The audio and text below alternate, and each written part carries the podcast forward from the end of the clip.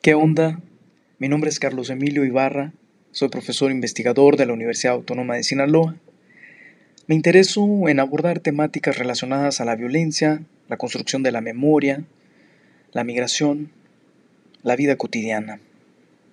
Creo fielmente que el camino hacia la construcción del diálogo tiene que ser a partir del pensamiento crítico y del abordaje científico de la realidad que vivimos a partir la metodología transdisciplinar.